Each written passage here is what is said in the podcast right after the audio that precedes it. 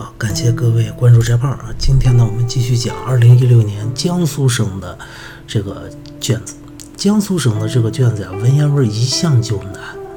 你看他这今年这二零一六年考的这个是张岱的家传，我给你大概读上里边几句啊，你来体会一下它难度。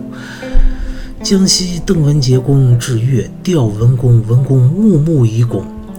攀条渲然，悲咽而去。大夫送之游游艇，文杰对大夫意义不乐。盖文杰重祭也者言，言大夫逆开酒肆，不是文墨久矣。故见大夫敬业欲，是将别。故大夫曰：“入则已以还教子读书，以期不坠先也。”大夫泣曰：“执命末，特耕而不惑耳。”折香尚不敢不情，这这讲的什么玩意儿是吧？其实翟胖，我知道你很多同学在看到这些文言文的时候啊，就就就试图把每个句子都弄懂。那这样的话，你的阅读速度就下来了。为啥？因为这里边本身就有很多地方你你不太可能读懂。你像这个木木以拱，坟墓、木头、已经、拱啊，就是。提手旁过来个供，这这是什么玩意儿？什么叫木木以供？你你可能看到这儿你就就就直接抓瞎了，不知道他在说什么玩意儿。然后攀条渲染，哎，好多同学这个条字，人家这用了个文，用了个这个繁体字的写法，这条字根本就不认识。然后什么对大夫意义不乐，意义是个什么东西啊？我实在是搞不清楚，是吧？好多同学看到这儿就已经对这个文章。读懂文章失去信心了，其实翟胖要告诉你，我需要你读懂吗？我不需要你读懂，好不好？你只需要把这个题能做出来，不就结了吗？好，那如果你为了做这道题，你去读这个文章，那你就没必要每个句子都读懂，你只要读懂里边的几个字儿的字儿就可以啊。不相信，我们验证一下啊，我把你能读懂的地方。我我现在就把我自己当成那个水平最差最差的学生啊！我来，我把我能读懂的地方我给你标出来，你看，这个是能不能帮助你理解文章？江西邓公文杰，这没问题，这我能读懂啊！而且文杰后边还加了个公，哎，说明什么？还有多少有点身份是吧？然后调文公，调吊唁嘛。吊孝嘛，是吧？这个玩意儿你总能知道吧？如果你连这个都不知道，呃，这盘实在是无话可说。然后文公呢，木木以拱，你管他木木是啥？你知道第一个木是墓穴的木就行。那这都提到木了，你说文公呢？啊，早就死掉了。然后攀条渲染，你管它渲染是什么玩意儿？反正你看到这个渲是三点水，看到这三点水的渲染，你就应该想起来另外一个词儿，也替。是吧？气涕的涕，它不也是三点水？所以这个渲染就是哭。好，这我即便这你都看不懂，没问题啊。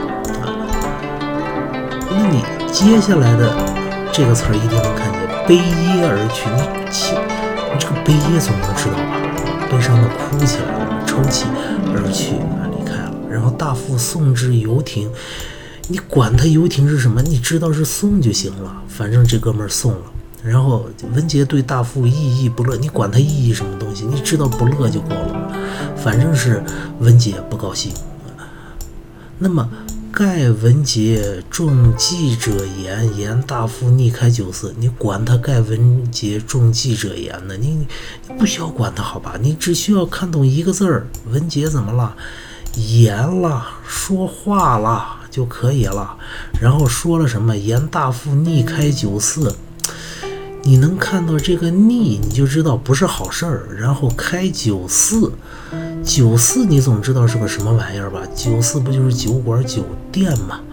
这玩意儿你总知道吧？好，我我即便说你连酒馆酒店你都不知道都没关系，酒肆是酒馆酒店不知道都没关系，因为下边还给你解释了，不是文墨酒矣，这个不是文墨你总能看懂吧？就是不去舞文弄墨嘛。然后故见大夫敬业欲，你不要管这句什么意思？你看后边，是日将别。是日你看不懂都没关系，你起码看懂一个将一个别，将要分别了。然后故大夫曰：“你不故我我我都不期望你看懂，你能看懂曰吧？反正是怎么大夫说，那谁怎么大夫说呢？一共就俩人，一个叫文杰，一个叫大夫。你说谁说呢？当然是文杰说了。文杰说：“汝则已矣。”哈。就我们要翻的这个句子，还教子读书以期不坠先业。然后大富咋了？大富的反应是气哭了，是吧？然后执命莫特耕而不惑而，反正你看你其他都看不懂，你看到个耕总能明白吧？耕地获收获吧，就是耕地不收获嘛，不就是这个意思吗？然后什么折香上不敢不勤。你其他折向上我都我都不期望你理解，你只要能看懂不敢不勤不就得了吗？反正意思就是说我不敢不勤奋，那就是是啥呢？我很勤奋。好，就这些字儿你能看懂，那整个文整个这段说的啥意思？你你猜都猜出来了。反正江西邓文杰，反正江西这姓邓的这文杰公啊，就这哥们儿还有点身份啊，有点身份的人去。去某个人的墓那儿去吊唁去了，然后看到那人死了，然后他很悲，很悲伤，悲噎嘛。然后大富就送这哥们儿，送这哥们儿的时候，文杰对着大富就不高兴，就文杰不高兴。然后文杰就说话了，说啥？说大富你逆呀，你不应该呀。然后不是文墨久矣啊，你不舞文弄墨已经很久了。然后故见大夫爷爷什么什么，你不要管，这一天就要离开了。然后文杰看着看着大夫说，反正是文杰说了，说如则已矣，还教子读书，以其不坠先也。然后大夫的反应是，哎呀妈呀，说的真好，所以大夫哭了。哭了之后呢，大夫也说了一句一句话，说，哎呀，我耕地了，但是没没收获，是吧？特耕而不获而嘛，反正我耕地了，我没收获，然后我不敢不勤啊，我还是要勤奋的。不就这点事情吗？有啥难的？你只要能看懂你自己能看懂的地方，你多少拥有点高中生最低端的水平你都能看懂了。好，接下来我们讲这个句子啥意思啊？汝则已矣，一个字儿一个字儿翻，汝汝就是你，这个你应该知道，这个你要不知道，这胖可真救不了你。则则。文言文里“则”就一个意思，就是就。已矣，已，停止。已与其词不用你发。然后还教子读书，还夫妻双双把家还。你说还啥意思？回家嘛。当然，还在文言文里还可能有另外的意思，就是还的意思。就这俩，他还能有啥？然后教子读书，这个难翻译吗？这个一点都不难翻译，是吧？教，就是教育子儿子读书，读书不需要你翻啊，你就读书就行了。以期不坠先也，以我们讲过，以有几个意思？以有仨意思，一个一个意思是凭借，最常见的；另外一个是。连词，你别管它啥意思，你结合上下文翻就行。还有一个认为就够了，你知道这仨意思就足足的够你用了啊。那么是凭借吗？凭借啥呀？凭借教子读书不坠仙业吗？不是，当然不能凭借这个不坠仙业了。这个不坠仙业是一个很高的目标了。这里边你只要看过上文，说他们家出张岱他们家出过当官的，就就就就就就够了，就够了，能知道这个就够了。然后是认为吗？认为期望认为期不坠仙业吗？你这个就翻不通，好不好？所以它只能是一个连词。至于连词表啥的，你别管它，你往后看。期期在古代汉语里边，一个是。一个是日期，一个是约定，还有一个希望，就这仨意思啊。当然，如果你要说老师我不知道这个“期”是希望的意思，那我呀还真帮不了你，因为这个“期”这很常见的字儿了。你你要不知道，这这这这个这个说不过去是吧？然后不坠先业，坠，你组词嘛，坠。坠落，是吧？就这个意思。那不坠先叶，那就是什么期望不坠落先叶先呢？这里的先是祖先的业呢？业你肯定不是工业啊，你哪怕翻译成行业呢，那也算吧。接下来我们就粗粗的把这个句子翻完了。粗翻完以后，你还干你该干嘛？你要整理一下，你把它整理成人话。什么叫你就停止呢？这个玩意儿，这个玩意儿你你你你说不通是吧？我们要把它说成普通中国人能听得懂的人话，那就是你停止，停止不就是静止吗？则你就静止，静止，停止，停止，你就。这样了，不就得了？你的，或者叫你的，你的成就就停止到这里了。那么我们翻成人话就是：你的成就就到此为止了。因为他前面说他干嘛？他开酒肆，是吧？你你看不懂没关系，反正你知道逆逆不是好事，反正就是大夫这个人不行啊。所以说你那哥们儿你啊，你这个本事成就这辈子就这样了。然后回家教育儿子读书，那就是你回家教儿子读书去吧。再加个去吧，让他有个语气，好不好？啊，劝勉的语气。然后期望不坠落祖先的行业，那你说他教书期望不坠落祖先的行业，这是表什么呢？对了，就是表目的的，表目的的。那我们表目的就翻译翻译成个来不就行了吗？来，期望你不。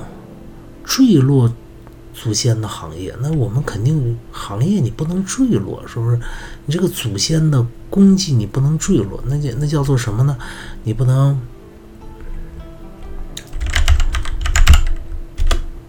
不能叫败坏，叫丢失吧？因为他现在开九次嘛，是吧？他腻了嘛，你不能丢失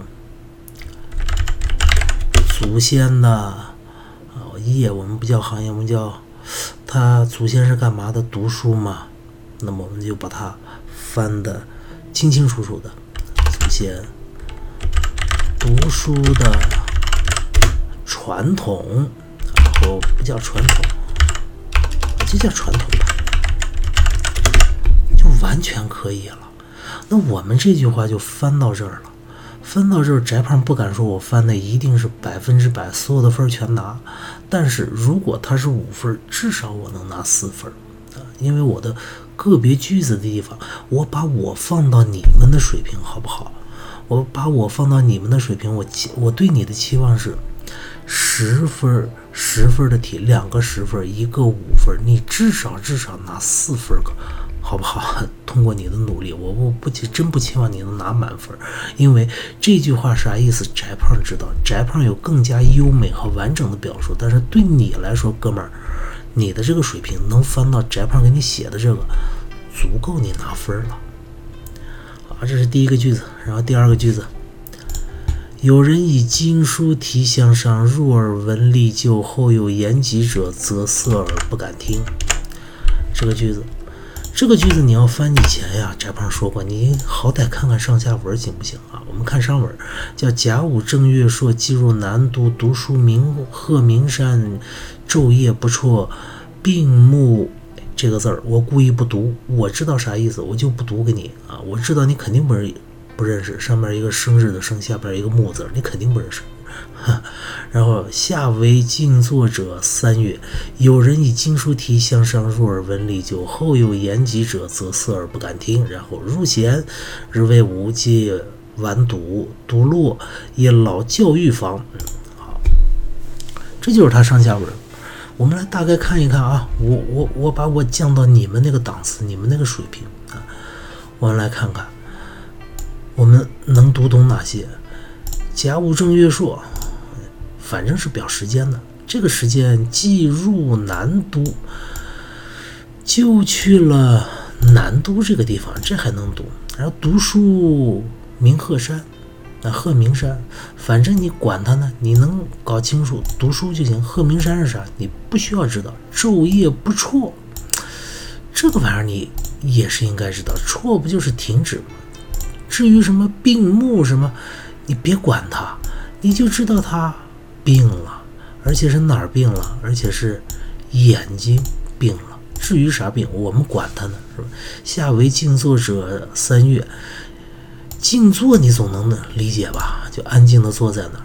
三月你也能知道吧？就三个月啊，在在这个地方静静的坐了三个月就完事儿。你知道这个就行。反正这哥们儿读书很很艰苦啊，眼睛坏了。昼夜不辍，昼夜不停，然后眼睛坏了，眼睛坏以后怎么办呢？静静坐那儿坐了仨月，然后接下来，有人以经书题向上，入耳闻利就，后有言疾者，则思而不敢听啊。这段一会儿我们再翻。然后接下来，入弦日未午即晚读，入弦不知道吧？不知道我也不告诉你啊，反正你只要能看到日未午，日白天。魏武，没到中午，你能理解到这儿，足足的够你了。然后记完读，完你能明白，读你也明白，读文读书嘛，和书写相关嘛。然后读落于老教育坊，反正你知道他这东西写完了，然后写完了以后落在一个什么什么的。地方老教育房不就是一房子吗？你知道这个就行了。那你说他干嘛去了呢？这个教育是什么东西呢？你不需要知道他是什么官，但最起码哥们儿，你能知道他，你你还读懂一个教字儿吧？那肯定是和教育有关的就行了。明白这些足够。完读不就是写完了吗？好，那接下来我们看啊。有人以经书题向上入耳闻利就，后有言及者，则色而不敢听。好，我们把这句考下来。有人朋友以经书题相商，哎，这个以就是凭借、把用，那就是用经书。经书我不需要翻译，它就是个名词。题翻译一下。经书的题目相商，相互商商量，这个你总能翻译出来吧？那就总不能是商人吧？商人是个名词。入耳闻利就，什么入耳呢？哎，就前面提到的那个经书题嘛。那么题目入耳入就是进入。进入耳朵里面，文立就文章立刻就，你说就什么意思？就在古代汉语里边，一个相当于这个则，相当于则，是吧？它表示表示某种逻辑关系。然后还有一个是靠近，哎，这也是比较常考的。然后还有一个是。完成。你想，那这个则能是靠近吗？他前边说了，这哥们儿读书特别牛，昼夜不辍，而且眼睛都读坏了，在那儿静坐了仨月。那说明这哥们儿读书相当的怎么呢？相当的刻苦。那你说都刻苦的，刻苦的眼睛都快瞎了。你说他能没点本事吗？你说出来鬼也不行，他又不傻，是不是？所以在这说，题目入耳，文章马上靠近了吗？靠近啥玩意儿？讲不通。所以在这只能是文章马上立刻就完成了。哎，我们不敢说写，因为他眼睛不行，就完成了。那么后有言及者。后后来有不需要你翻言集，那你说言集怎么翻？言不就是说吗？那集那就是道吗？合起来言及就是说到，说到者，说到什么玩意儿呢？哎，这里你就要大概猜一下了。这个者在古代汉语里边不是什么，这者在古代汉语不是什么什么的人，就是什么什么的事情，要不就是表示判断的。什么什么者，什么什么也等于是什么什么是什么什么啊？翟胖者，胖子也是吧？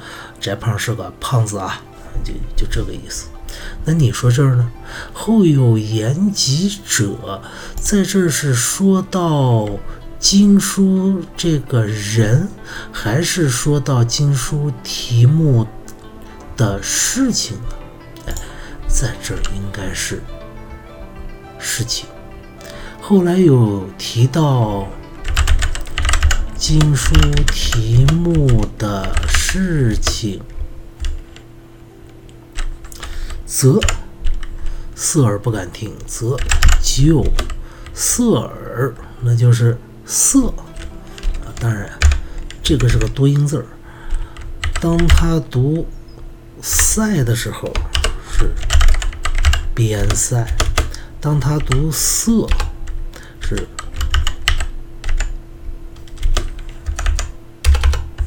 当他读色的时候是阻塞、堵住的意思。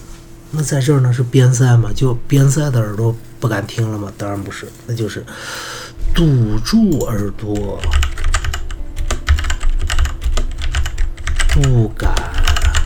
听听啥？不敢听经书题目。好，这是我们粗粗的翻译了一下。接下来你要把它整理整理成人话，那就是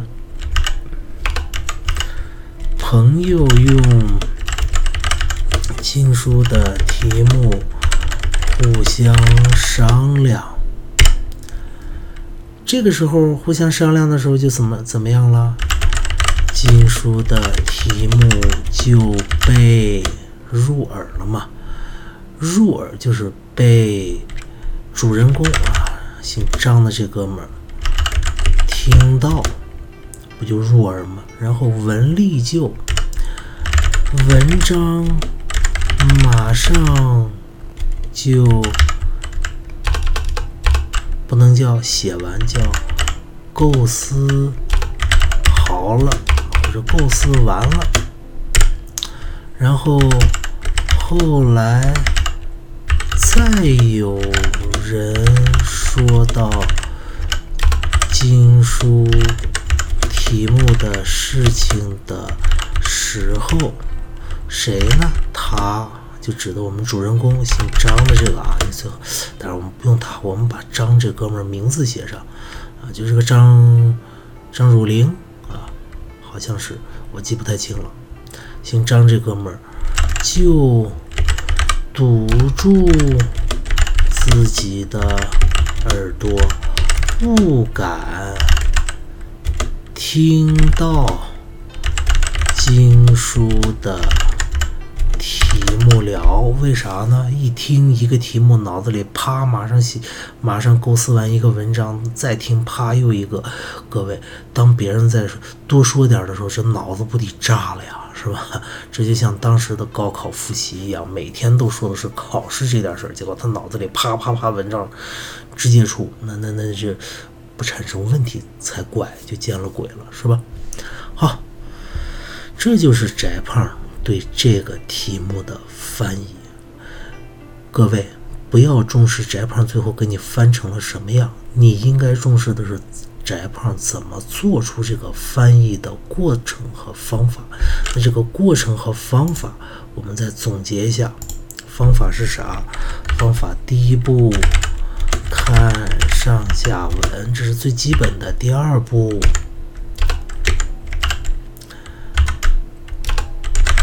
找到能看懂的地方，第三步你就该干嘛了？将能够直接翻翻译出来的地方翻译不叫翻译，写出来，我们我们叫直接写出来。然后第四步，猜一猜，嗯，猜那些。没有翻译出来的地方什么意思？怎么猜呢？根据上下文来猜。第五步，将翻将直接翻译出来的。句子加引号的句子，因为你那玩意儿翻直接翻出来肯定狗屁不通。干嘛呢？改写成人话即可，你的翻译就做出来了。最后强调一个，将能够翻译出来的地方直接写出来。这里翻译出来的地方。我们加个小小的括号，最好是每一个字都试试着翻译一下，每一个字儿都翻译一下，然后直接写出来。最后你还有个整合过程，把它再改成人话就可以了。但是千万注意啊，是每一个字儿。每一个字儿都一定要想到是啥意思，然后你再概括去。很多同学之所以拿不了分儿，是因为你缺了哪一步呢？哥们儿，是因为你缺了第三步和第四步。这就是翟胖给你讲的含金量最高的地方：怎么根据上下文，然后怎么把一个一个字儿都对译出来。然后根据上下文再猜。好了，这就今天的翟胖说课，时间有点长，抱歉了啊，再见。